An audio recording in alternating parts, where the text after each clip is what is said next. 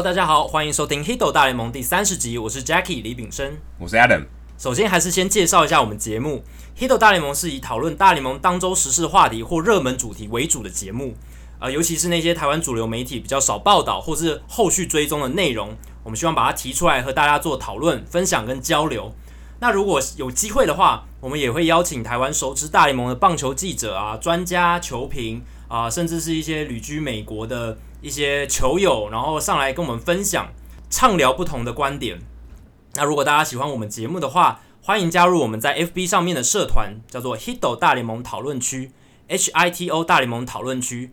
加入社团就可以跟我、跟 Adam，还有上过我们节目的来宾以及其他听众朋友一起聊很多不同的棒球话题。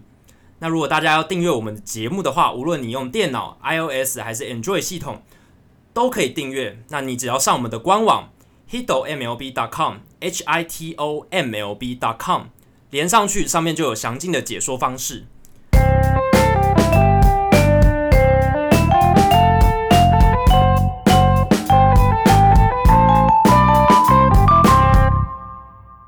好，那我们今天第三十集呢，我们还是要把话题焦点锁定在这一次的季后赛上面。今年季后赛其实有很多话题可以聊。对，其实我们现在在我们录音的时候，第一轮打完，刚好隔前一天打完。对，是美联冠军赛第一站的日子。对，然后前一天刚好是国联分区系列赛的最后一场。对，打得非常精彩。但是你会发现这些系列赛里面都有一个很特别的地方。对，有一个纵横全美几乎所有球赛的一个大重点就是。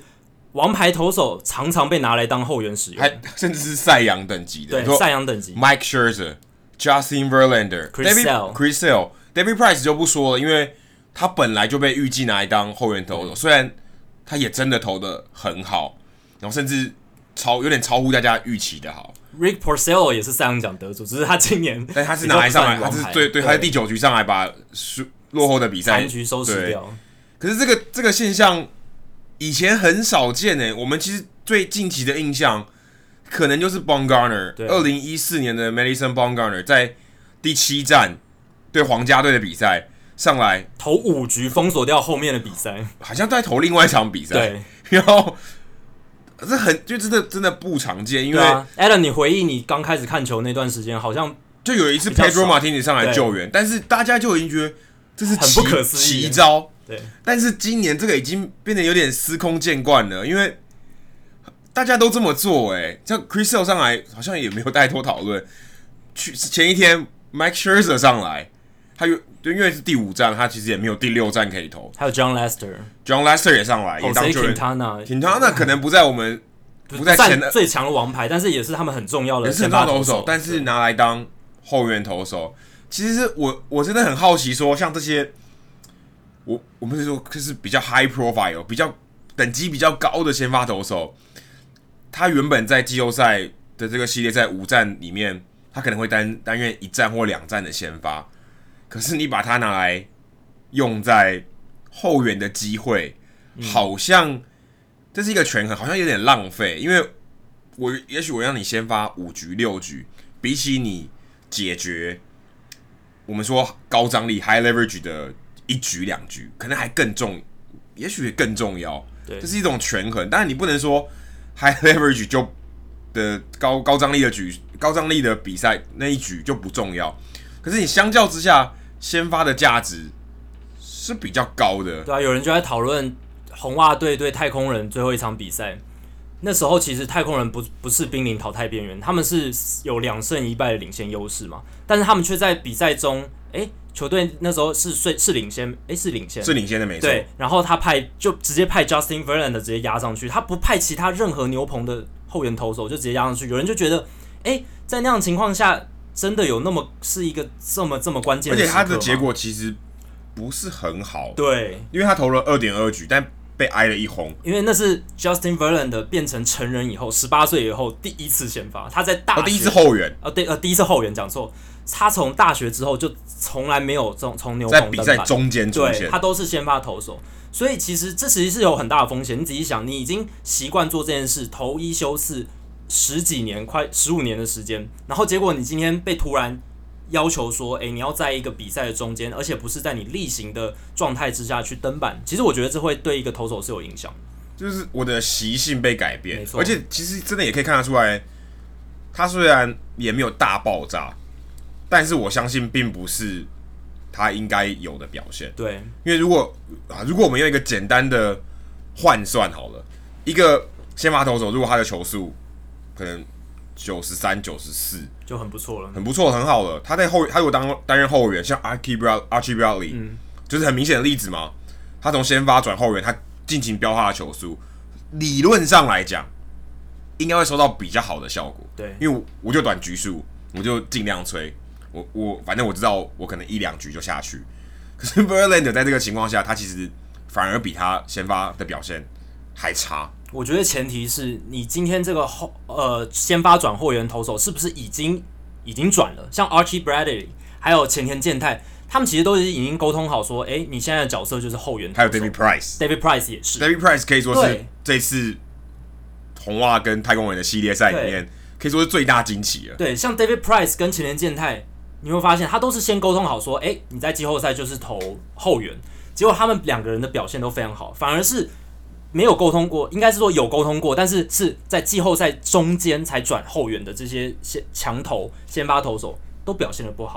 像前田，他也表现的非常好，诶，他球速就像刚刚 Adam 讲的，飙到九十五、九十六。他知道他就是那一两局，而且他可以大量用他的滑球跟卡特球，使劲的去投。因为他也 OK，你反正就看我一次而已，没有后顾之忧。我你不会看我第二次，没错没错。所以其实他跟 David Price 都是在这样的情况下我拿出很出色的表现，就是其实比较比较大家预期应该是要这样。没错，但是你看像 Verlander。像一些其他先发投手，Sale 都有一些状况在后面。Sale 对 Sale 其实我觉得也跟 Verlander 一样，就是有点令人意外，你的表现反而反而还不如你先发时候这么具有宰制力。对，所以其实 Sale 投的不好也是大也蛮令大家意外的，就是有点嗯，但当然可以从一些迹象，他寂那个寂寞的时候就是表现有点走中了，但是你也不你也不会预期说他没办法扛下。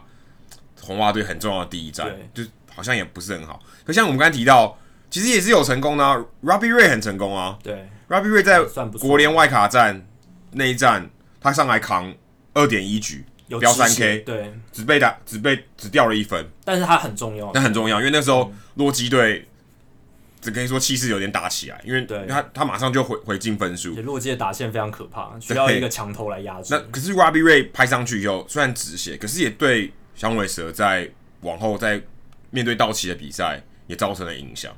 对，其实我们今年会观察到这样子那么明显，王牌投手被拿去拉后援的情况，不是没有原因的。因为今年我稍微算了一下，从外卡战到现在为止，到每年呃冠军系列赛之前，已经累积了七次这样的现象。那在过去，像去年跟前年都只有分别只有四次跟三次，而且是整个季后赛、哦，对整个季后赛，包括世界大赛跟联盟冠军赛。分区系列赛只打五场，没错。他刚刚冠军赛是打七场，世界大赛也打七场，没错。我们今年已经累积七次。那在过去，其实有人统计，从两千年到二零一四年，像这种用先发投手突然转后援的这个情况，在季后赛有发生过三十五次。其实量不算多，你自己想，十五年三十五次，所以一年大概两真的一两次左右而。而且大部分都会集中在世界大赛，对，或甚至是。可能有一半是 Game Seven，可能是 Game Seven，对不对？对，我管你的，反正我就明天我就休息，就休，大家都放寒，大家都放寒假，对，我管你。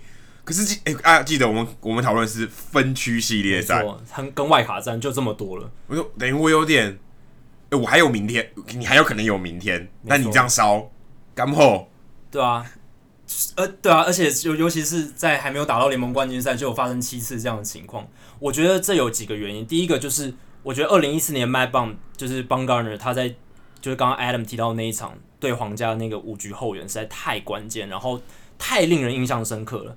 所以自从那一场比赛之后，其实我觉得风向有转，就是说教练都会觉得，我今天牛棚里面，呃，应该说牛棚里面如果没有像我先发投手这么好的投手的话，那今天在后援关键时刻，我可能就要压上我最好的先发投手来。收拾掉比赛，或者是转接掉中间一些比较风险比较大的局数。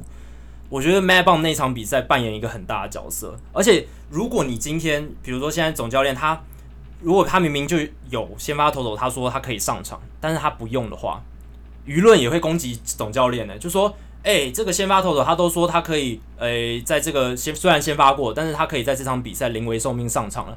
你为什么不用他？你明明就可以用他来作为你的后援人选，你为什么不用他？会被 second guessing，就是事后诸葛这样子。我觉得有一些总教练可能会这样的去害怕这件事情。不过，虽然我们说这好像是一个在季后赛，就今年的季后赛是一个好像突然变得很常见的一个现象。可大家不要忘记了，在另外一个系列赛，在洋基队印第安人的比赛，这个情况非常少见。对，你看几乎没有，他们完全拼牛棚。对，我就跟你牛棚硬碰硬，先拼先，对不对？我觉得这就显示出洋基跟印第安人他们两个两队都是有非常好牛棚的球队，所以他们不太需要先把投手压上来去做后援的工作。这真的也没有，真的就没有啊，因为他我觉得他们不需要，因为他们的后援太强了。他们没有必要说压上，比如说什么 Trevor Bauer、Corey Kluber，没有必要，因为他们有更好的 Andrew Miller、Cody Allen 这些有经验而且可以投长局数的强投，或者是像杨基有 Chad Green，你看 David Robinson 已经投好几次两局，然后 Chapman 也可以投两局，在这样情还还有 Tommy Kelly，Ken Kelly 也投两局，所以我觉得在这样的情况下，他们真的我觉得不会想到说要用先发投。可是其实事实上。印第安人跟洋基队这这种状态，才是近年比较流行的。去年尤其，你大家记得说，皇家队他之所以那时候这么强，就是因为他有牛棚三本柱。对，我有铁牛阵。听起来这种，嗯、呃，就我们看球的经验来说，季后赛你有一个好的后援，对，好的坚强的牛棚，等于可以让你的先发投手少投几局，而且这个因为每个人都投一局嘛，一局到一局多一点点。你就锁定，等于对方只打六局，你打九局，那你的胜率就一定比别人高嘛。而且高张力的比赛，相较起来打者是比较吃亏。对，我投手比较占上风，所以我的投手如果够 overpowering 的话，我是比较有机会拿拿到拿到胜利的。可是今年我这个八队里面就就就这两队啊，道奇队可能不算啦，因为他们他们的投手阵容太豪华了。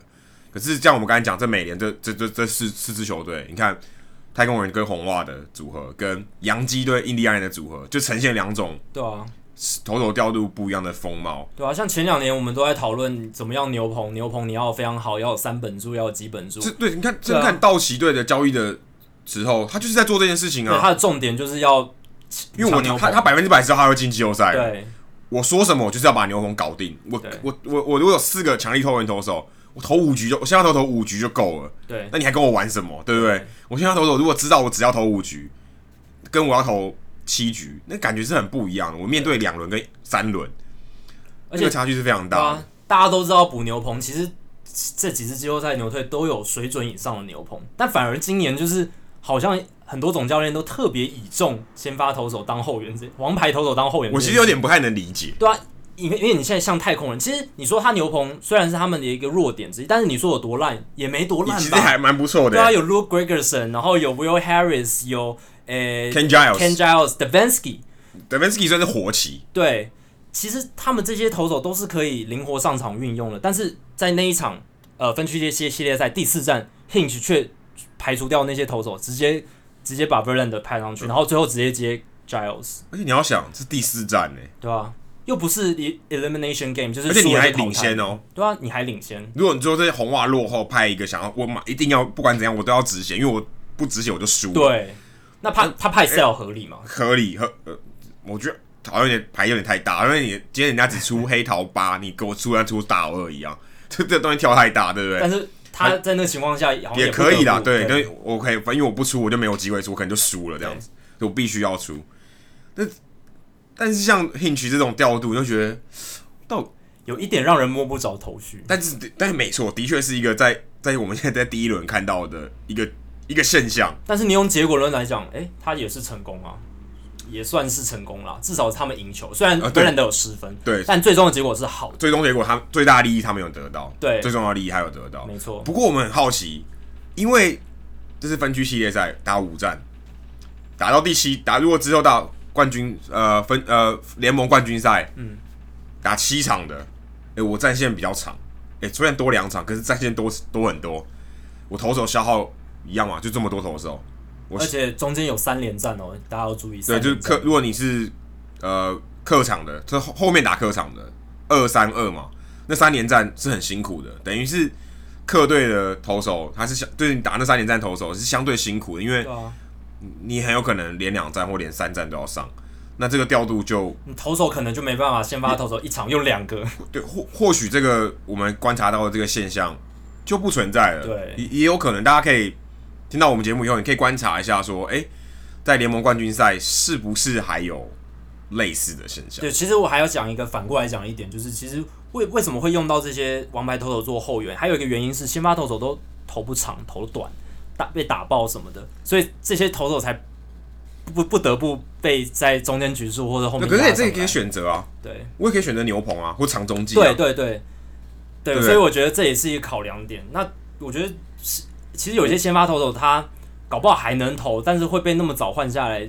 我觉得跟总教练他觉得现在有很多总教练会看第一轮、第二轮被打击率的那种差异，然后去做判断。因为我管他，我就是我心里就是排出来双先发。对，其实有一个现象很明显，像 CC 那一场，他前面对第一轮的时候，哇，完全的主宰力，结果进入第二轮、第三轮的时候就被打得很惨。在那这这很正常啊，这因为他因为打者会习惯。对，所以。现在总教练越来越意识到这些数据的情况下，我觉得先发投手投的局数越来越短，就会越来越多这种诶、欸，可能一场要用到两个先发投手的情况。但是这也考验了调度的能力，尤其在季后赛，你看这么密集的比赛，对，接下来是真正的考验。你也不能 他说你也没有办法一直换人嘛，对不对？对，所以先发投手或牛棚这个这个调度的时机，我觉得其实是。在今年看起来是特别有趣，嗯，因为已经不是我们一般传统的这种现象，对，反而是在今年特别怪。那也许在联盟冠军赛就消失，有可能大家可以观察一下。不过刚刚提到说强投先发投手的调度，哎、欸，我们就可以聊一下国民队。欸、国民队唯一因为 Scherzer 我们也不知道他就真的受伤，就表现没有这么好，可是还是有个人顶住了嘛，对不对？Stephen Strasburg，其实 Scherzer 表现也很好啦，他六点一局，然后前面也是完打比赛，只是在国民现在整个阵容里面最重要的投手还是 Strasburg。对，因为他可能就是大家会有点疑虑，他 Scherzer 不让他投那么多，他甚至在第三战才先发，所以他们一定有评估过，不然常理判不是无脑判断好了，他一定投第一站，因为他经验比较丰富，然后这个实力上其实你如果要一对一来比，可能也还是比 Strasburg 好一点。而且他今年表现很好，啊，对。但是现在在他受伤，对，在 Scherzer 受伤的情况下，Strasburg 就要扛下这个国民队季后赛王牌的这个地位。对，可是扛下，但是在但是在第四站的时候，这个这个话题又跑出来，很有趣。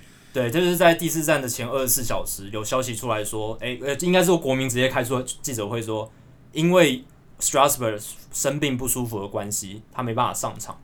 他在第四站，因为本来第三呃第第四战。本来其实应该是派 Tanner Roark，然后英语联赛了一天，所以大家理论上会觉得说，哎、欸，多休息了一天，哎、欸，国民队就可以用 Strasburg，多棒啊，偷赚赚到了，对，赚到顺理成章。哎、欸，结果没想到这时候 Dusty Baker 出来开记者会说，没有，我们还是要，反正雨害了我们，因为雨造成潮湿，潮湿造成霉味，霉味，霉味让 Strasburg 感觉不舒服，更不舒服。本来生病可能更不舒服之类的，但对，但但这件事我们到现在都。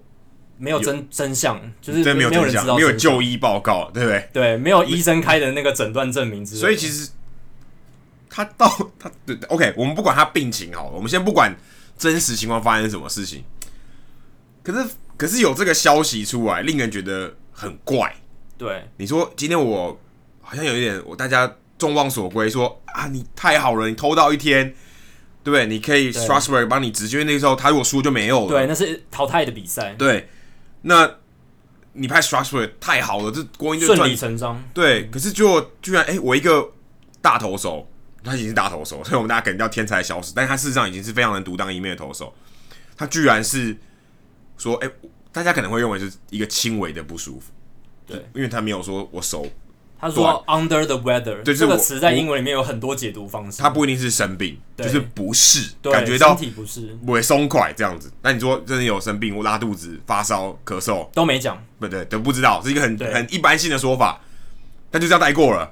对，我觉得国民队这个 那个那场记者会开的非常不好，而且他们说法也非常不好。就是第一个，你没有讲病情的严重性；第二个，你直接在比赛的开赛前的二十四小时就直接说 Strasburg 不会上场。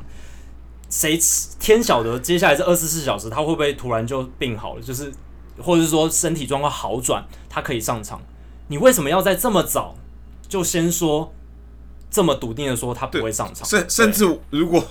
甚至我会觉得根本就不用说。对，你可以说，我就我我甚至赛前说他真的不，假如他真的不舒服，我就换，我就换 Roark，对，也也没有关系。对你二十四小时的记者会，你可以说，哎，今天他有一点 under the weather，有点不适，所以呃，我们第四站的先发投手可能会从 Rowark、Gio Gonzalez 或者是诶没有 Gio Gonzalez，就是 Roark 跟 Strasburg 两人之间选一个。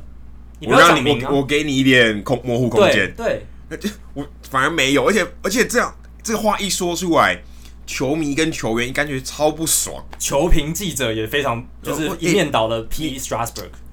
这你今天是要扛起这个东西，就就结果你好像因为小病小痛就不要。哎、欸，人家以前这脚还在流血，对，我照上，我就是要赢啊，对不对？红花队也是也是背水一战嘛，对不对？我也是要赢，嗯。像对啊，像这种听起来才是怎么讲英雄，或者你一个大投手应该要扛起。但但但但没错，这是大家对他的期待。他当然也可以选择我不要嘛。可是你却以为说，哎、那我我队友我们那么认真拼，结果哎、关键一战你是最佳不会人选，结果你你居然不要投，对啊，而且有也有些人说，你领那么多钱，是不是要承担更多一点责任？即便你生病，是不是也要撑一下？然后像。David Ross、Mark Teixeira 这些前球员，他们也跳出来批 Strasburg 说：“我如果我今天是 Strasburg 队友，我没办法直视他的双眼。”不不过 Ross 讲这个话有点不太公道，有点太，因为他是小没有，因为他是小熊队的那边的哦，对对手，对对，他当然不，他怎么样都不会帮 Strasburg 说话，所以他话说的重一点。对，我觉得这说的蛮重，不过情有可原了。从另一个角度来看，我觉得这一种如果你生病就不上场的这一种说法跟思维，其实。我觉得传达出来的讯息可能不是太好，尤其是不只是从我们今天要跳脱出棒球比赛胜负这件事情来看，整个对大众传达出的意思是什么？可能就是，哎、你今天是生病，生病很严重，或者是你今天不舒服，你还是要硬撑，你还是要上场。呃，比如说今天有体育课，你还是要硬上去跑，或者是今天太阳很大，硬要出操，或者是你今天生病，然后硬要去上班，都会发生一些意外，或者是。严重的后果，我觉得，因为今天如果很多小朋友或者是在看这件事情的时候，他们不会去想那么，他们只会想说，哦，今天 Strasburg 他因为生病没有上场就被骂得那么惨，那我以后我自己在社会上，或者我以后在学校，我也我一定要抢出头，是不是要硬撑？我要硬撑。哎、欸，不过我觉得要考虑到时机，耶。嗯，你说今天是例行赛，哎、欸，这就不会，好像就不会有人管这件事。不，你硬撑好像有点有有点不太合效益，对不对？哦，对，你这样说也是。你今天。就是 win or go home 的比赛，对不对？你非赢不可。我觉得对，当然没有错。你你不应该硬撑，嗯，但在这种情况下，好像也许应该硬撑。但是还是要回到最源头，就是 Strasburg 到底病有多严重，我们真的不知道。没有，可是我觉得最尴尬就在这里。对，他，他投的超好。对啊，结果就投了十二 K，哇塞，什么病？未来生一下，对不对？真的，真的是。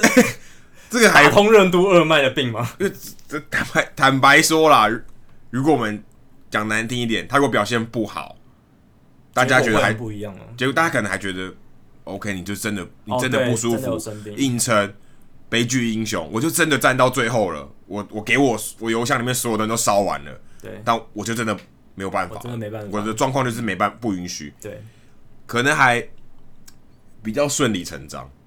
结果不是，结果你给我来搞一个投的超级好，甚至是可以说是现在季季后赛打第一轮前数一数二的表现。七局十二 K 才被打三支安打。对，小熊队哦，不要忘了、啊、是小熊队哦，而且还在客场哦。对啊，不要忘了，他这那一场比赛的变速球完全是到变态的等级，三十二颗有十五个挥棒落空，只被打出两球，然后两球的。击球出速只有四十九英里，几乎没打到。对，就是打的非常烂，然后就就是完全小熊打是完全摸不到那颗变速球。大家如果还没看到那场比赛，还来我推荐大家去看小史十二 K 连环 K 那个，几乎全部都是变速球，而且非常的非常的厉害，非常非常恶心。这一个可以说他投出他季后赛代表作，绝对是代表作了。你说这跟 Michael Jordan 感冒上场，对，哎、欸，可是 Michael Jordan 没告诉你说我感冒我不上，好不好？对，这就是让这一次小史的事件更 drama，就是更就真的很扑朔离奇。对，所以也是我们讨论的一个原因嘛，因为对。这真的很怪，很不合常理，很诡谲啊！我只能这样讲，就是常理来说，对啊，就是我们刚刚有提到，你要么就不要这么早宣布，要么就是模糊的带过，或者是，是可以，这是有一个空间的啊，你可以这样做的，对，啊、对不对？而且我觉得他会用 under the weather，然后没有讲出到底病情是怎么样，是不是真的代表说他病情没有很严重？然后其实就是心情不会松快，对，或是我虽然我不很愿意这样讲，我怕了。对国民那样子的一个描述方式，就真的会让 Strasburg 看起来是怯战。这个在棒球场上，或者在任何职业运动场上都是大忌。呃，对，而且他是他是我们说将军大帅等级，对，不对？我今天是领头羊。如果说今天跟我说 Jose Lobaton 不舒服，哦，那没我拜托教练，我不想上。OK OK，好，没关系。Fine。那 Strasburg 对不对？对。而且你今天可以说是 Scherzer，因为他真的也你没办法派 Scherzer。我不确定他们怎么考量，其实你要派 Scherzer 也可以啊，对啊，因为反正他在球比赛中也上场了。对，那你就想说顺理成章就应该你你你就应该扛起这个责任，那没有，就好像很多小兵在前线摇旗呐喊奋战浴血奋战的时候，然后结果主帅在后防线说：“我不要了，我要我要我要我不我不想。”我今天。对，对我今天不太舒服。他照理来说是应该骑着马，然后站在前面，然后带着大家一起冲。纵对，纵使他快倒了，没错，他也要带往前向前冲。对对对，那就是我们球迷或是外界人看的，我们真的就不知道到底是怎样。真相其实你说不定一辈子也不会，我不知道啊。搞不好二十年后他退休了，搞不好就这真相就出现。对，不过最后对国民是好的结果，他投好了嘛。所以让这件他前比赛前二十四小时的这一系列的事件变得没那么重要。呃，对对。不过更重要的在后头，就第五站。哎，第五站我们看这比赛，我觉得可以说是可以说是这个分区系列赛里面数一数二精彩，可能是分区系列赛史上最精彩的比赛其中之一哦。哎，第一个他比数好看，八比九，所以是。我来来有有有有来有回，前前后后非常多次。对，就是比数一直在变呢。对啊，然后有有全垒打，也有长打，有满垒，然后扑朔离奇的第五局。对，可是你想说，其实如果大家再回头看，你会发现太多有两个，尤其有两个关键判决，看起来是小事啊，可是真的影响非常大，因为你要看那个时机点。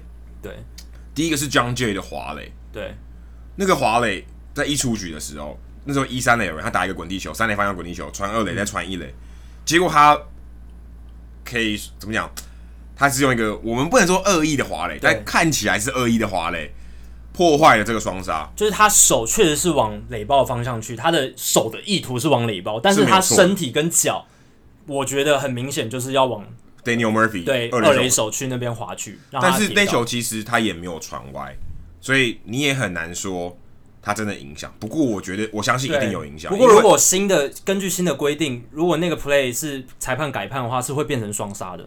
呃，那球是有有有有 review 的，对，有 review，但是裁判是判说原判。对，这个那就是 John Jay 没有恶意的滑垒。对，然后 Chris Bryant 打出这个原本应该双杀打的球，他 safe 三垒的回来，也就赢了这一分。对，两年前大联盟就是因为 Utley take out 就是 Ruben Tejada 那个。恶意滑垒才有这个新的规定的嘛？而且也是季后赛，也是在季后赛，就是因为它季后赛很重要，所以大联盟针对这个东西，它做了一个新的规则，就是规定一垒往二垒冲的跑跑者，在面对防守者的时候，你你的滑垒意图只能往垒包。你如果今天有意图是有身体部分的意图，都是要往防守者的话，就会被判滑。有点像篮球的故意买饭。对，我我因为那个是看得出来意图的那。问题就在于说，到底有没有？特哈莱有受伤，对，结果 Murphy 没有受伤，好像裁判的判，我我我个人觉得，我个人觉得，如果今天 Murphy 被铲到，或者是张杰脚不小心翘起来一点，膝盖被踢到，然后倒在地上痛的要命。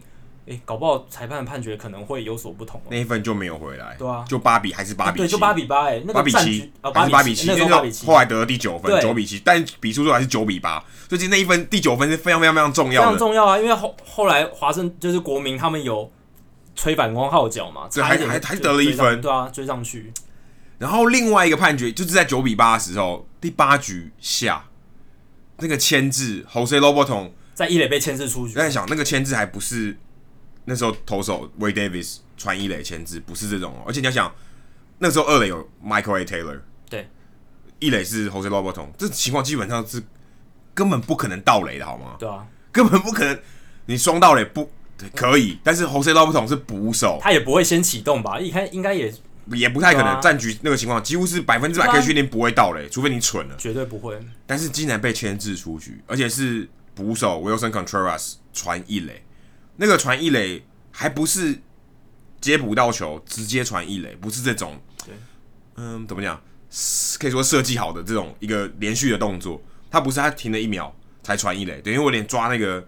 抓那个 timing 这样子，对，从画面上跑者先回到垒包是没问题的，但是问题就在于他脚有没有连粘在垒包上面，因为他其实找到了可能半秒钟，对。其实是肉眼看得出来，但是不知道为什么，不知道是不知道 Joe Maddon 突然突发奇想，或者他想说在比赛后半段我挑战不用吧，因为第八局不用，因为第八局后面有多一个挑战嘛，对，也不是 Rizzo 说那个是，但我觉得很难，因为他其实可能也没有反应到，但是 Rizzo 唯一做对的一件事情就是。他手套没离开，手套粘在他的右大腿上面，跑者身上，这是很重要。我觉得这是 replay 之后，所有防守者都被教育：你接到球之后去 tag 跑者，一定要 tag 上面在至少五秒以上，就管他的，对，管他，你就 tag。反正我，对啊，我没损失啊。可是这也造成了说，他明明就已经安全回垒，而且如果今天没有 replay。根本不会有人在注意到，而且坦白说，根本也不会有人觉得是争议判决。对，Jose Lobaton 就会那好。如果按照这种这种逻辑去看，那我还干嘛用 replay？对啊，如果今天我不是争议判决，我干嘛用 replay？那结果今天用 replay，靠！结果那百分之一的机会发生了，然后真的改判了，就影彻底的影响这战局，因为那个是第三个出局数，二垒有人，你这样结束，他他只差一分哦。对。你怎么知道下一棒不会安打？我觉得这改变了比赛，有可能是真的改变了比赛的结果，等于是 replay 的判决改变了比赛的结果。而且对，而且重点是那个 replay 的时机超级瞎。对，就我觉得就像 Adam 讲的，这个我觉得这个判决违反了当初我们争取 replay 这个制度的解决有争议、利益良好的这个利益。对，因为他。他根本没有一个争议。对，我们是要解决争议判决的问题，而不是去吹毛求疵说你的脚有没有粘在垒包上这件事情。虽然根据规则书上面确实是这样，没错，你的垒跑者的垒包呃跑者的脚要粘在垒包上，但是我觉得当初我们想要 replay 的时候没有想到这一点，而且我觉得棒球游戏在设计的时候，我相信规则设计者他并不是说想要跑者脚一定要粘在垒包上，而是因为。他是想要一个白纸黑字，或者说比较明确定义的文字描述，因为他你你有模糊地带话，大家尴尬。对，你能写得清楚就尽量写得清楚。其实棒球游戏最基本就是你跑者要比球早回到垒包这件事，或到垒包，对，不一定要回的。对，只要到垒包，比跑者或者是球比较早到就出局嘛，那跑者比较早到就是 safe，其实就是这个大概念，这是核心的概念。但是因为他写在规则书上，一定要有一个明确的定义，就是你脚要放在垒包上面才是 safe 的状态。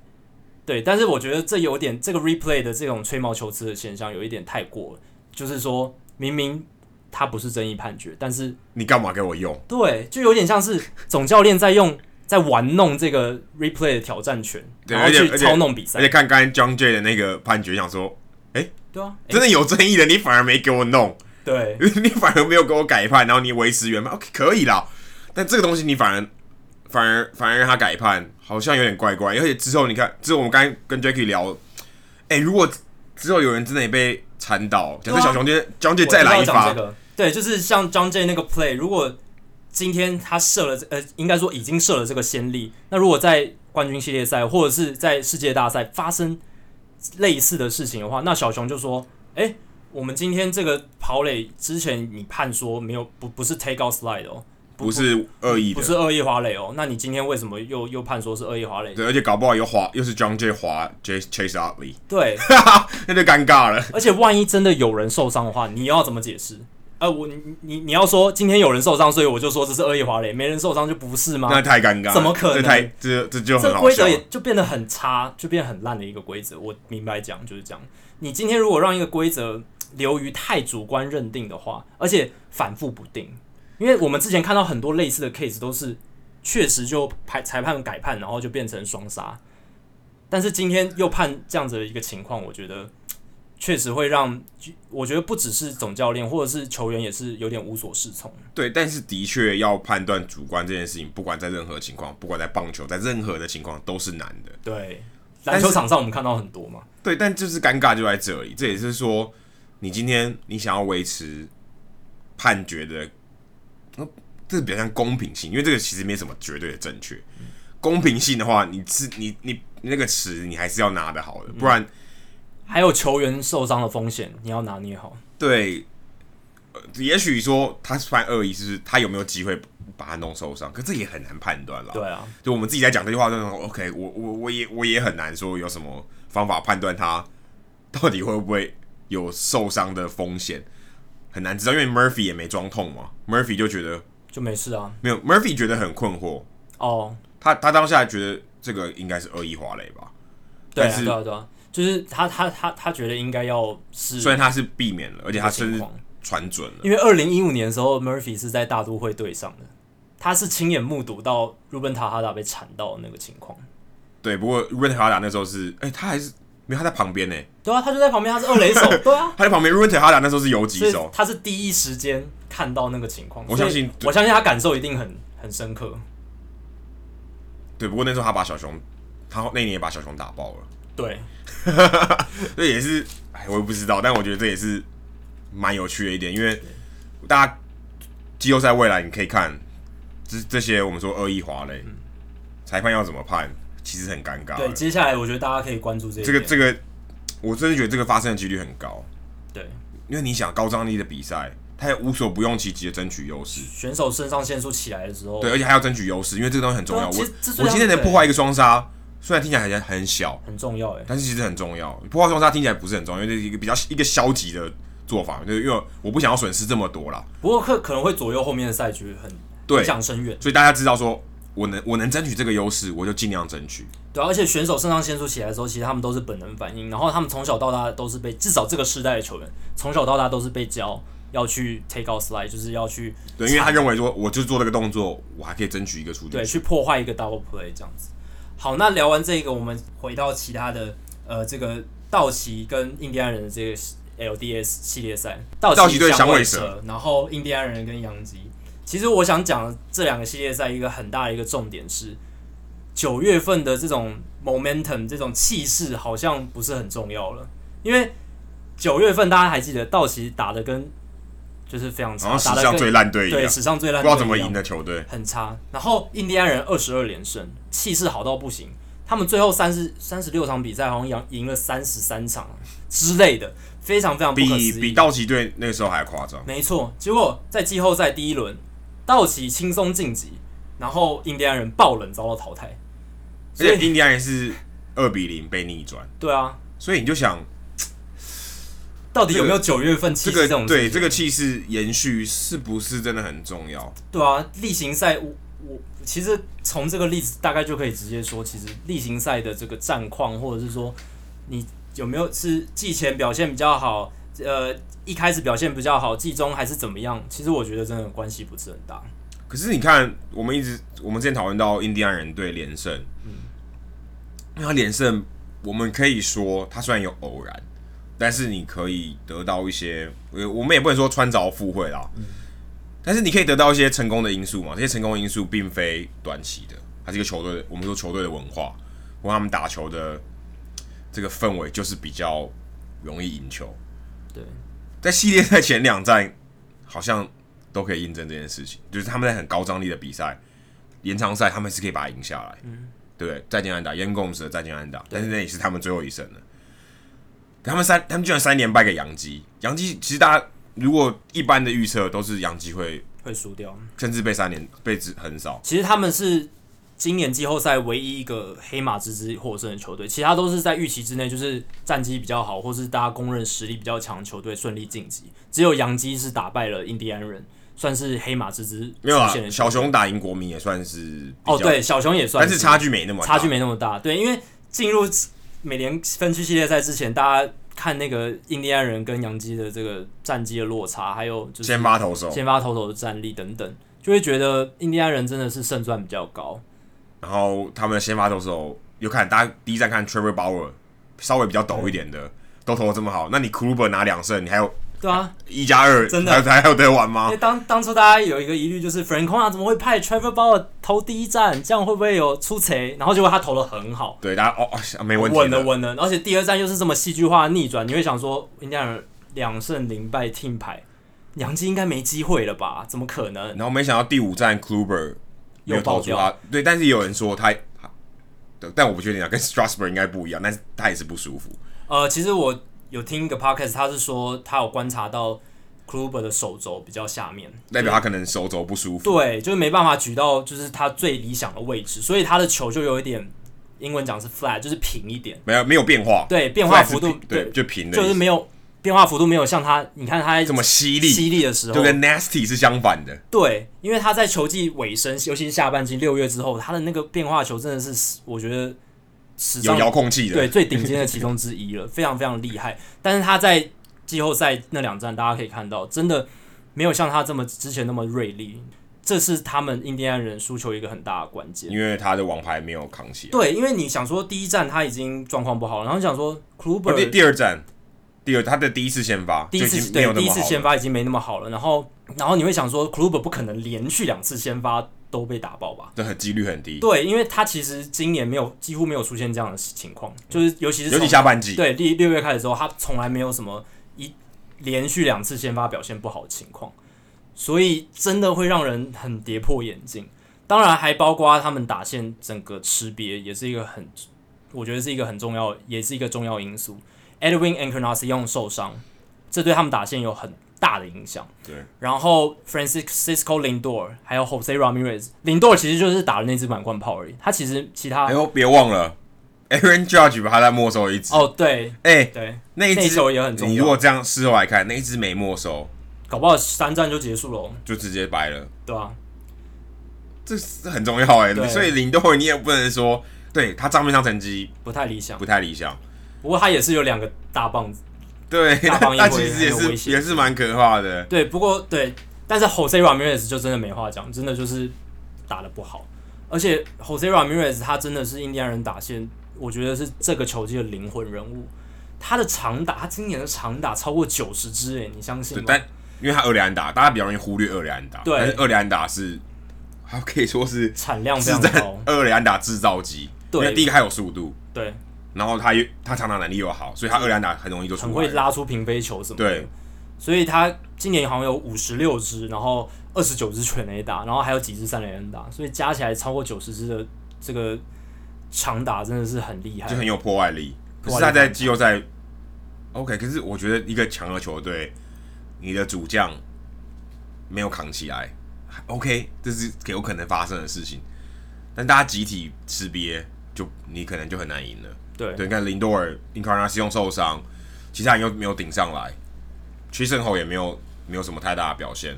其实他没有讲说 Chisenhall 跟 Brantley 他们虽然都有上场，或者是在下半季有上场，但其实他们都算是在这种春训的模式，因为他们季中有受伤，没有什么不太进入状况。伤愈归队之后，其实打的都是像在春训还在调整的感觉，所以你把那个印第安人的整个条打线摊开来，其实打局率几乎都不到两成，然后真正表现好只有 Jay Bruce 还有。Roberto Perez，Roberto Perez 其实去年季后赛他也打得不错，他把 Young Gomes 就 Young Gomes 几乎没有机会上场，可是印第安人打线吃瘪，然后洋基队投手又回神，就可以说是回神，先发投回神，Severino 跟田中都回神，都投出比预期好的成绩。对，那 OK，比赛胜负就是这样，真的。但是你也可以说 Aaron Judge 那一球接的很关键，虽然 Aaron Judge 打得非常差，对，但是他那一接的，你现在事后看起来。关键无比，因为那一场比赛就 Bird 打一支阳春全垒打就没了。对，这场比赛唯一的分数的进账就一比零，那那个打下去是三比零、三比一。就假设加上 Bird 好就三比一，那还是印第安人赢的，对啊，那就不会有我们在跟这些讨论，他甚至就没有第四战、第五战。对。呃，我觉得杨基会赢，还有一个关键就是在第五站可以很明显看到的，就是老将的价值。像 CC Sabathia，他虽然投投没没投到五局，但是投的非常好，至少前面三局品质是好的。对，前面四局压制力非常好。然后 Brett Gardner 在比赛后半段的那个十二球打戏，跟 Cody Allen 的对决，没错，非常非常精彩。那一球虽然那个时候他们是领先的状态，但是他帮助杨杨基可以扩大分数领先，那个非常重要。还有一个可能大家不会注意到的，他帮助 Chapman。多休息了一点，没错。哦，欸，那很重要。Chapman，大家大家知道，我觉得他可能这这一两年有点有点疲态。对，因为他季后赛太频太频繁，季后赛被频繁使用。那只要是人都会累嘛。嗯、他而且他在这几场他一直频繁的出赛，对，所以你能帮他多争取一些时间，可能很有可能是真的有有所帮助。我们是真的没办法转换这件事情。对，但是你的确你拉长你的进攻时间，他喘息的时间就多了。对。我们不能说帮助多大，但是绝对是有帮助的。对，那事后看起来，高人还是打出安打，没错，这是一个好的结果。而且这个不常见，你在比赛后半段你要缠斗，是一个嗯、呃，我们可以说很有价值的表现。不管他有没有真的打出安打，但他是很有价值的表现。因为第一个，你消耗他的用球数，扰乱对方的军心，对，投手的心情，对，而且当然你会比较增加你打出安打的机会，这是确定的。另外，你敲他球数；另外，你帮助比赛的节奏回到你身上。因为我这样，对方很容易解决你节奏，他就拿走了。投手如果在一个节奏里面，他投的很顺的时候，其实是谁也挡不住的。对，那那那你，因为你那个时候没有领先多少，你你绝对不能让投手把这个这局轻轻松松就拿走。嗯，那个气势是有差的。所以看起来好像打了十二球的一个打席，好像听起来没什么没什么了不起，就是 OK，你就很缠斗。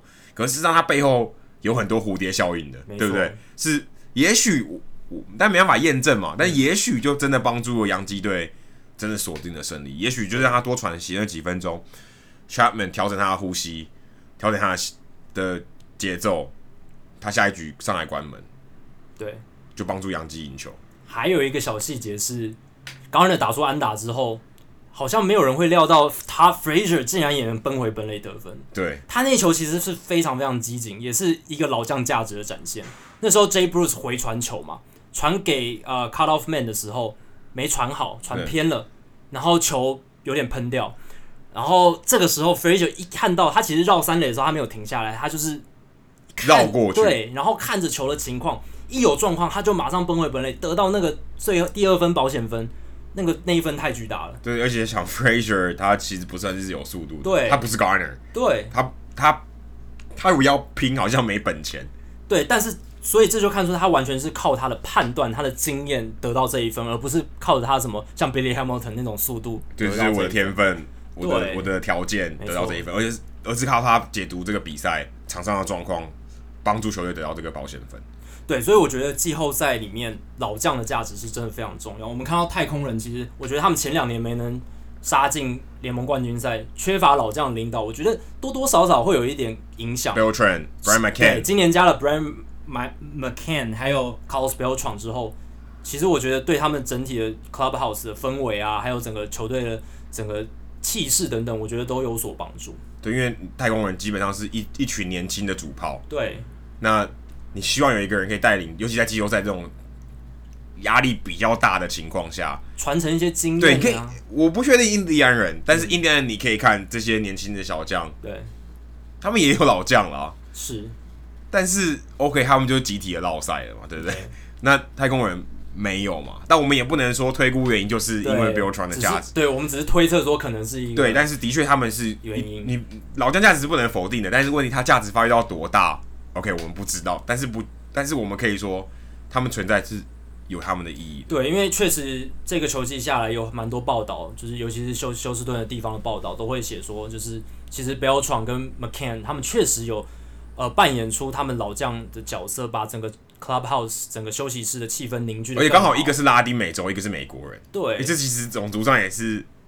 一个很巧妙的组合。然后，如果大家还记得球季中有一个很有趣的画面，就是 Carlos Beltran 很久没守外野，然后突然有一天大家帮他的手套办了一个安葬仪式。如果没有记错，主持人就是就是 McCann。对啊，所以然后然后场就在旁边很有一一一直拍整个过程，就让整个就是球队的氛围。对，而且这个也成为大联盟的一个当时的一个话题。虽然我们没有聊到这个，但是对，但是这个的确大联盟也不常见了。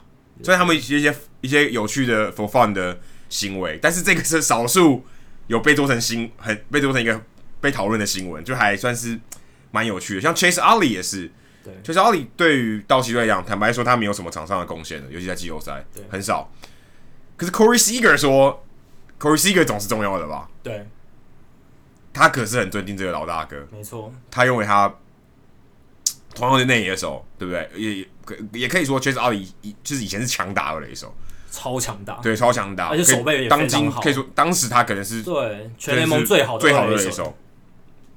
他帮助 Corey Seager，对啊，其实他帮助的方式可以有很多，不只是教什么打击什么，他可以说，哎、欸，你今天在季后赛的这个局面，你要怎么样用什么态度去应对投手，对方投手思维可能是什么？我当初在。二零零八、二零零九年当费城人季后赛的时候，我面对到，而且我可能跟你差不多年纪。对，那个时候我跟你一样年轻，也是在最巅峰的时候。那我的想法是什么？我的思维是什么？我可以做的是什么？所以我觉得这都是老将他可以发挥到的一个功用，也是为什么这几年大联盟很多一些季后赛球队，即便他有那么好的年轻的 young core，他最后还是选择会签一些老将来帮助他们阵容增色。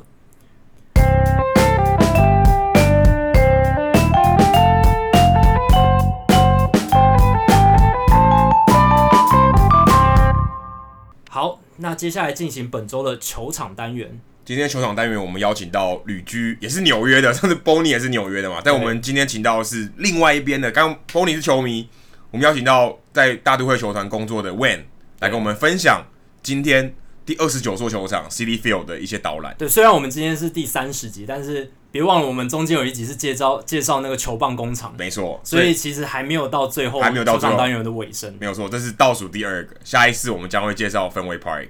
好，第三十集的球场单元，我们来到的是纽约的大都会 City Field。那我们今天很开心可以邀请到我们节目的听众之一，然后同时目前也是任职于大都会球团的 Wayne。Wayne 你好。哎、hey，Hello，Adam、Jackie，还有 Hito 大联盟的听众，大家好，我是 Wayne。好，那部分的球迷可能不太清楚你的背景，那你可不可以先介绍一下你自己？为什么诶可以在大都会球团工作？那工作的内容大概是什么？呃，好啊，那我先简单介绍一下自己。我刚结束在大都会的第七个球季，那呃，我的 title 其实是亚洲市场的分析啊，但是实际上常开玩笑说自己是打杂的，因为。呃，我除了主要业务，除了呃举办亚洲传统日之外，平常就是算是让一些可能公司企业啊、哦学校机构等等在球场的活动。呃，其实就跟在中华职棒一样啊，很多很多 group 在球场不见得是真正来看球赛的。那我们大都会其实呃在纽约，其实因为老二的关系哦，也没有。像杨基那种嗯传统球队的束缚啊，所以你会见到许其实我们许多不一样的东西。嗯，举例来说，你你公司老板想开球，OK，我们我们来谈。那学校想要唱国歌啊，或是你想要参加一些换局中间的小游戏，或甚至跟我们，我们会跟一些呃非盈利非盈利的团体合作。让球迷带狗进场绕场一圈之类的，这其实常常呃越来越多球场在做这个。那这些都是我们呃八十一场比赛呃主场比赛天天在做的。那呃这部分我们详细我们可能之后如果有机会再跟大家分享一下啦。那呃除了除了我本业之外，那例如就是跟亚洲亚洲媒体的联络啊、行销，或是跟在呃亚裔社区的一些公益活动，都是会在我的资源范围，大概是这样。OK，好，谢谢。那其实今天是我们第二十九座球场，还因为我们是三十集嘛，可是其实我们是第二十九座，因为中间我们去访问了，就我们去导览了球球棒工厂。那今天呢，我们很高兴邀请 Wayne 来介绍一下 Citi Field。其实 Citi Field 是我去过，虽然它很新，它真的蛮新的，它不到十年，可是它其实是一个蛮有特色，而且也蛮有可以说是有历一些历史风味的一个球场。那我们请魏来跟我们介绍一下。他自己怎么看他的办公室？就是对我们来讲是球场，可是对魏来讲是一个办公室。我相信他能看到更多我们看不到的东西。那我们邀请魏来跟我们分享一下。是，谢谢。那我先简单介绍一下大都会这个球队哦。那呃，资深球迷应该都很清楚啦，就是以前纽约其实是有三支球队的啊。那洋基，纽约洋基就不用讲了。那呃，布鲁克林道奇和纽约巨人。呃，一一九五七年的时候，嗯，大家都会将它版图拓扩张到西岸了嘛。那道奇搬到洛杉矶，变成洛杉矶道奇。那巨人搬到了旧金山。哦，那纽约突然变一队了。那中间其实还有很多过程啦。好，那。其实基本上大都会这个球队就在一九六二年的时候就顺势成立了，所以，嗯，不知道大家有没有发现哦，就大都会的颜色其实就是道奇的蓝白跟巨人的橘黑哦，两个合在一起的。哦，那对对对，然后甚至说那个 NY 的那个 logo，就是我们球帽上 NY 那个 logo，其实是从纽约巨人承接过来的，那 copyright 有有给他买下来，当时这样。嗯，那顺带一提，下次如果机会进场的球迷可以注意一下标杆，我们全垒打的标杆，我们其实是全大联盟唯一一个橘色的标杆。对的，就荧光色那样子，荧光色那样。对啊，那很多球场上面其实会做广告啊什么的，那嗯，我们是没有啦，但是是全大联盟唯一一个橘色的标杆，这个还蛮，我是个人觉得还蛮蛮特别的啦。嗯，所以。其实因为有这这些的历史渊源，所以明年道奇跟巨人的，就是呃大都会对战道奇，或者是大都会对战巨人的对战组合，都是比较热门的。那也很多，其实，在纽约的老球迷是每年开幕的开季的时候，就指定要来看这两个系列战。这样。那 Citi Field 它的外观其实也是有一些故事的，对不对？对，没错，没错，没错。那我们先从球场的大门开始讲起，既然那个 Adam 刚刚提了一下。呃，Citi Field 其实是在二零零九年开幕的。那我们感谢杨基，赞叹杨基，就是当时他们其实因为他们要就是就跟那个市议会、州议会就是申请要盖新球场嘛。那我们就刚好顺势就说，哎，我们球场也挺旧的，那就一起吧，对啊。那呃，我相信政府单位不能偏袒，所以就我们也运气很好的就。在二零零九年，跟洋基球场、跟新的洋基球场一起同时同个时段这样开幕，这样。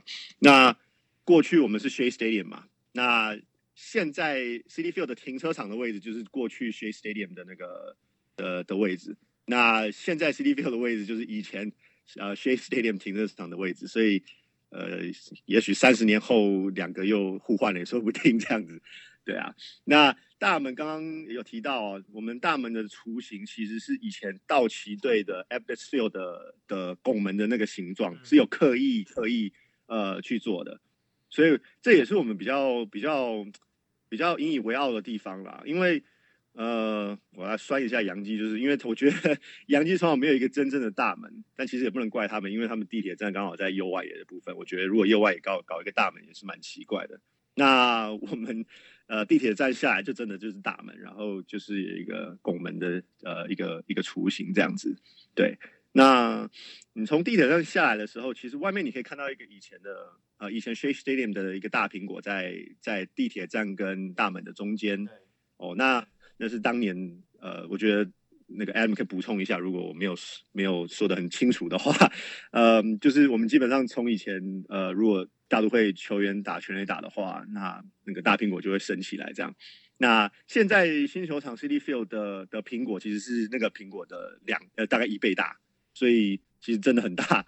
然后有一个蛮有趣的地方，这个大家不知道下次有没有机会注意到，就是我们这个新的苹果啊，因为电动的，所以呃当全垒打呃就是发生的时候，苹果举起来，那。重新充电再再再 launch 一次的话，大概要一分半。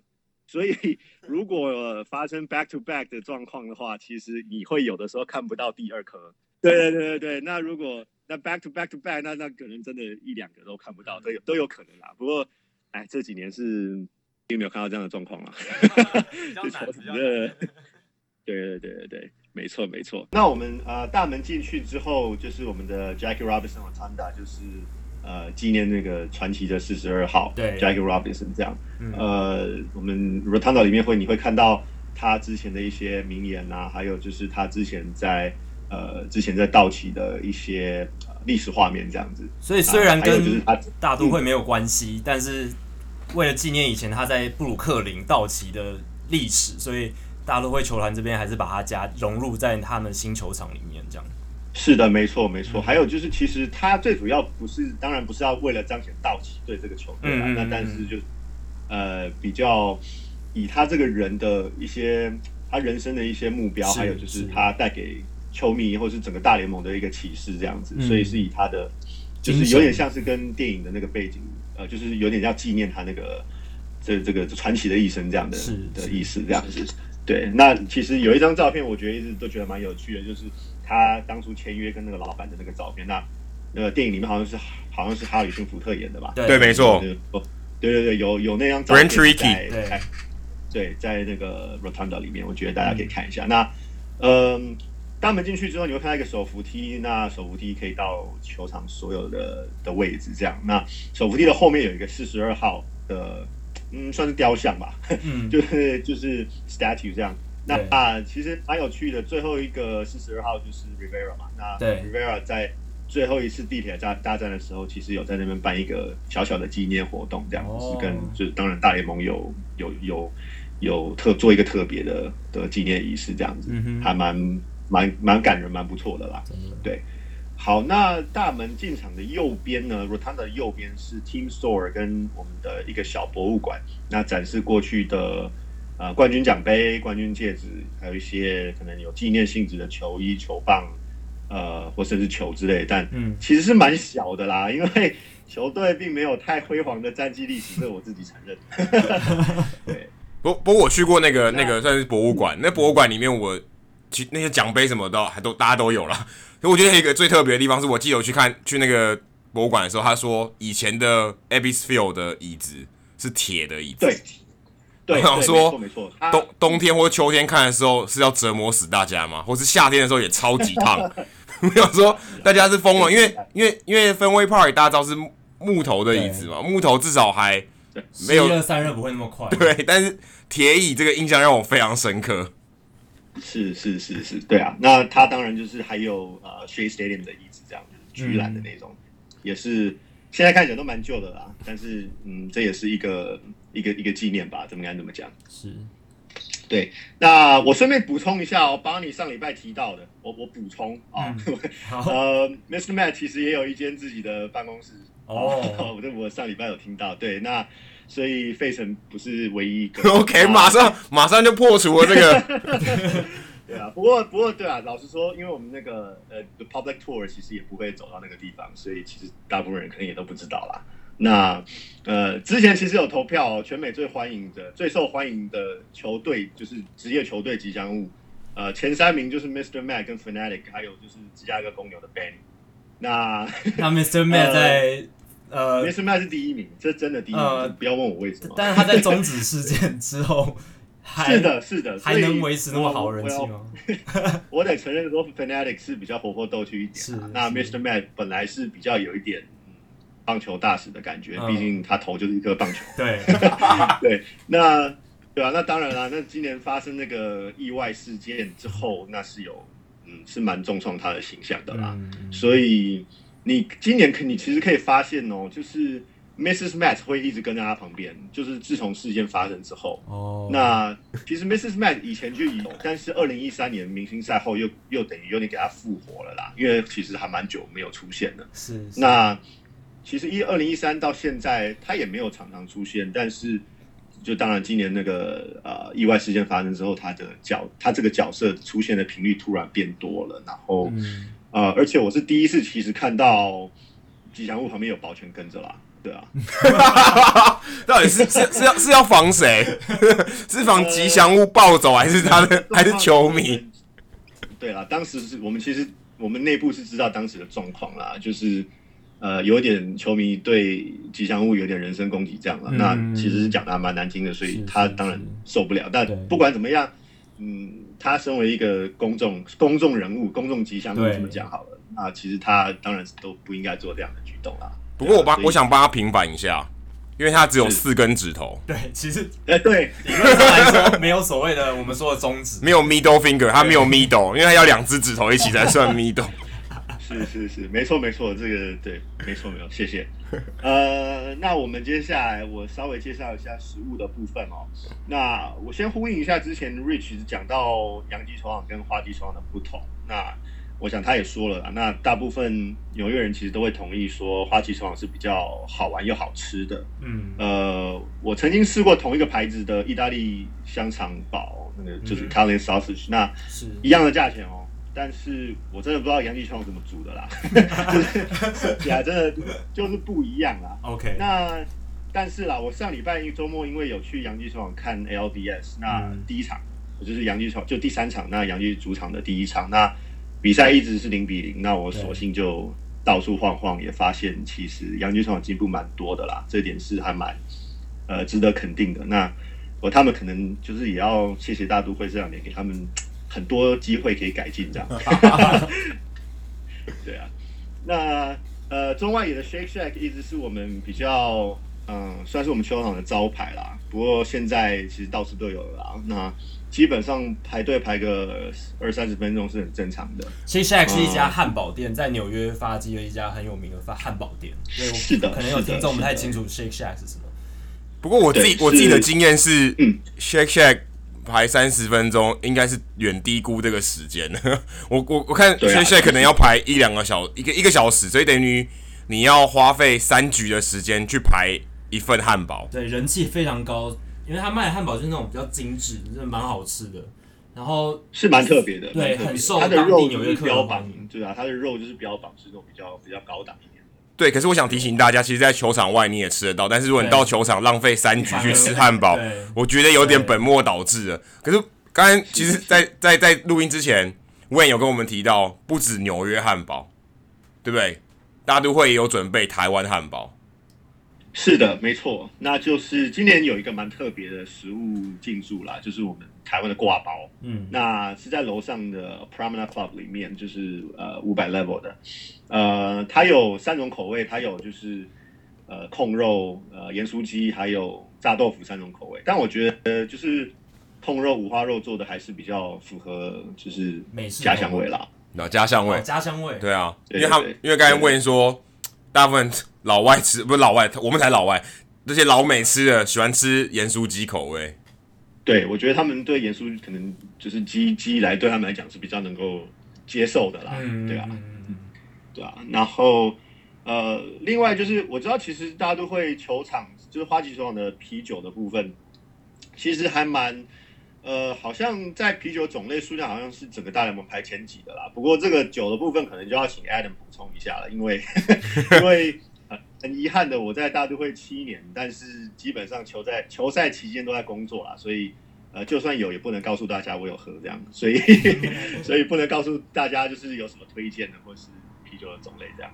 好，最近刚好刚好我认识一个朋友，然后他就是在算是说我们说精酿啤酒界比较有名的，他就有告诉我说，其实 Citi Field 有在卖他们联名的啤酒，就是 Mikkeller 这个啤呃丹麦的啤酒品牌。他们有跟大都会合作，除了只有在球场里面可以买得到的特别的啤酒，有两款，其实蛮特别。如果大家有机会去呃 City Field 的话，可以去找找看这个，因为这个啤酒你只能在 City Field 喝到。当然，其他大联盟的球场也有一些是只有球场喝得到的啤酒，这大家也可以去尝试看看。不过，像刚刚既然问提到，其实大都会也有他们自己在球场里面才喝得到的联名的啤酒，其实这也蛮酷。大家。如果喜欢啤酒的话，记得去球场的时候千万不要错过这个。是的，而且他们其实还蛮有计划性的。那呃，他们现在打算在球场盖了一个自己的自己的 brew brewery，这样子，就是自己在在球场真的在球场里面酿这样。那目前还在装潢啦，我前几天看到还在装潢，但是他们是预估今年秋天冬天应该就会就会开幕了这样。哎、欸，可可可像这种在球场里面做这些，我们可以说呃。不是球，不是球赛本身的这些事业，他们在季末的季外的时候会对外开放吗？对啊，他们自己你家呃，其实是会，嗯，对，其实是会的哦。对，就我们其实呃，除了新的这个 brewery 之外，我们还有就是啊，安利的的展示厅这样子，还有呃，就是一个对外营业的的酒吧哦、呃，就是 McFadden。对，那他嗯，当然季末之后他营业的时间就比较不固定了，但比赛期间是一定有啦。那有的时候他在自己的网站上会说，呃，哪一天哪一天他自他会开这样子。所以休赛期是对外开放。是，对，okay. 没错。好，那刚刚我们一开始有提到说，呃，呃，Citi Field 其实是一个虽然是新的球场，那刚刚有讲到 Jackie Robinson，就是我们想要跟历史做一个连接。其实我觉得这个还有在 Citi Field 还有一个很很特别的，可以说有点高刚的做法，他们就把以前 Shea Stadium 旁边的那座桥，我我不确定是复刻还是真的直接移来一座，把一座桥 Shea Stay Shea Bridge 就放在 Citi Field 的中右外野的地方。我不确定这个，为你知道为什么会有这座桥吗？呃，好问题，因为其实很多人问我一样的问题，就是说，哎，他那个那一座桥的呃钢筋到底是不是从旧球场搬过来？其实不是啦。嗯、那呃，当然就是为了要纪念一下旧球场呃的贡献这样子，所以它那个桥其实它的名字就叫做 Bridge Terrace。那它是在牛棚的正上方。啊，其实是个蛮有趣的的区域啦，我我就说它是野餐区好了，因为它就是呃有很多桌子，还有还有椅子这样子，就是不是说就是固定在座位区的那样子，嗯，你懂我意思吧？就是有点像 picnic 这样子。对，那这两年是花旗集团他们冠名了那个区域，所以它 official name 叫做 City Pavilion，但是我们内部的也是都叫它 Shea Bridge Terrace 啦。对，那其实除了右呃中右外野那个牛棚正上方这个区域之外，还有呃我们左外野呃有一个就是 M&M 巧克力站呃就是冠名的，嗯，叫做 M&M Sweets。那那个还蛮有趣的，我觉得 Adam 应该蛮有兴趣的，因为他那个 他那个区域是包酒又包食物的。那其实以前是没有这个区域的哦。那因为二零一五年开始就是建了一个新的墙嘛。那其实不是建了一个新的墙，就是把 把左右外左外野跟右外野的墙都拉近了一点，所以呃对，没错，所以呃那一块区域哎莫名其妙多出来，那球队其实也蛮有商业头脑的，就是决定在上面盖一个新的呃座位区这样子，那大家可以坐一百个人左右，但是嗯、呃、如果你电视上看到，常常看到全垒打往左外野打的话，你就会看到那个地方都是满的，因为基本上每一场都是卖光，嗯、瞬间卖光这样子。真的是有效利用那个空间。哦，所以它是对外售票，它不是像包场的概念吗？不是，不是，但是它其实团体，就是你十五人以上才可以在那个地方。哦，OK，我了解。OK，对对对，没错没错。对，那右外野还有一个 Honda Clubhouse，还蛮有趣的，它是真正的 field level，就是你从。呃，那个地方往外看，往球场看，真的，你就你正前方就是外就是右外野手哦，所以还蛮有趣的。而且你赛前练习的，呃，赛前球员练习的时候，呃，像 Syndergaard 啊，或是就雷神，还或者是 DeGrom 都会在你面前就是热身传球这样，long toss 这样，很有临场感，蛮有。对，那还有当然就是你如果球场呃全垒打打到右外野的话，其实你。就等于是你有一个纪念品，蛮蛮特别的啦。对啊，因为我想问两个呃一个一个问题，就是在大都会球场，我我觉得有一个很特别的地方是它的广告，它的广告非常明显，尤其中外野那个电子看板嘛，电子看板有下面有一个，应该是我看过大联盟所有球场里面广告最大的面积最大的，就是尼康的广告。对，然后然后右外野以前是一个 Pepsi 超大的 logo。但是这两年换成 Coca-Cola，然后据说这个中间的这个金额也是赞助冠名的金额也是非常非常的巨大。我很好奇，大都会是大都会球团是怎么样去卖这些这些广告，或是这些赞助到底是怎么样的？可以大概跟我们简单提一下就好了。好好好，对，因为其实我也不能讲太的太太低调，对，因为有一些像是啊 Delta 或者 City 这种呃就是花旗。呃，集团就是他们算是 exclusive 的，对，那所以像 Delta 的话，就是你基本上看不到其他航空公司的的 logo 或者是任何的广告这样。那银行类的就不用讲，一定是花旗这样。他们冠名这个球场冠名了二十年，对。然后右外野，你说呃以前 Pepsi 啊，后来改成 Coca-Cola，其实这个这个这个，如果你你有兴趣去 Google 一下的话，其实我觉得他们背后还蛮蛮多故事的啦。那因为那一年。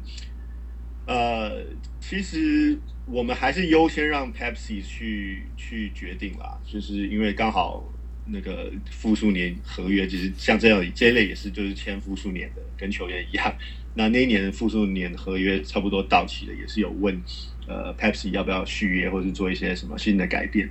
那呃 Coca-Cola 那可口可乐的部分，其实他给我们开的价码真的还蛮诱人的哦。那所以后来 Pepsi 比较也不知道怎么讲哎，比较可能就是也没有兴趣要加码之类的。那后来。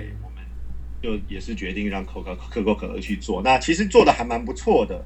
呃，我也其实想要介绍一下，就是那一块新建的区域啊，因为可口可乐在右外野三零一到三零五区，就第二层呃的右外右右外野的第二层三零一到三零五区，那里的票价其实一直都蛮蛮划算的，算是物美价廉啦。那除了有 Club Access 之外，反正我待会可能稍微介绍一下那。呃，他在他在座位区的后面有一大块空地，那可口可乐也架设了许多呃游戏的区域啊，有美国人很爱的就是 cornhole 啊，然后沙发，还有一些大荧幕、电动，就是模拟全垒打大赛这样子。那所以呃，我觉得下次不妨比较一下票价啦，如果觉得还蛮合理的话，其实是个蛮好蛮好的选择这样。哦，那 Club Access 的部分跟很多球场不一样，哦我们。呃，有四个主要的 club，那我们其实是不收 membership fees 的，所以呃，基本上看你当天的座位在哪，呃，例如你的座座位在可能 field level 或是甚至第二层，其实你有至少两个 club access，所以这大部分的球迷可能不知道。那所以听众朋友如果下次有机会呃拜访花菊球场的话，可以进去看看。呃，那你可能问我说啊，club 进去能干嘛？那其实我常说最大的功用就是遮风避雨挡太阳。哦，那花菊球场因为它并并不是一个有屋顶的球场，所以你想想，如果今天下大雨，rain delay，那你会想要站在座位后方慢慢等雨停，还是而而且可能会被喷到，还是想要进去 club，就是舒舒服服躺在沙发上慢慢等看电视？所以呃，我是蛮建议大家，如果有机会到大都呃到花菊球场的话，可以进去看一下。好，今天时间也差不多了，非常感谢 Wayne 跟我们分享这么多关于 Citi Field 的事情，非常谢谢 Wayne。谢谢。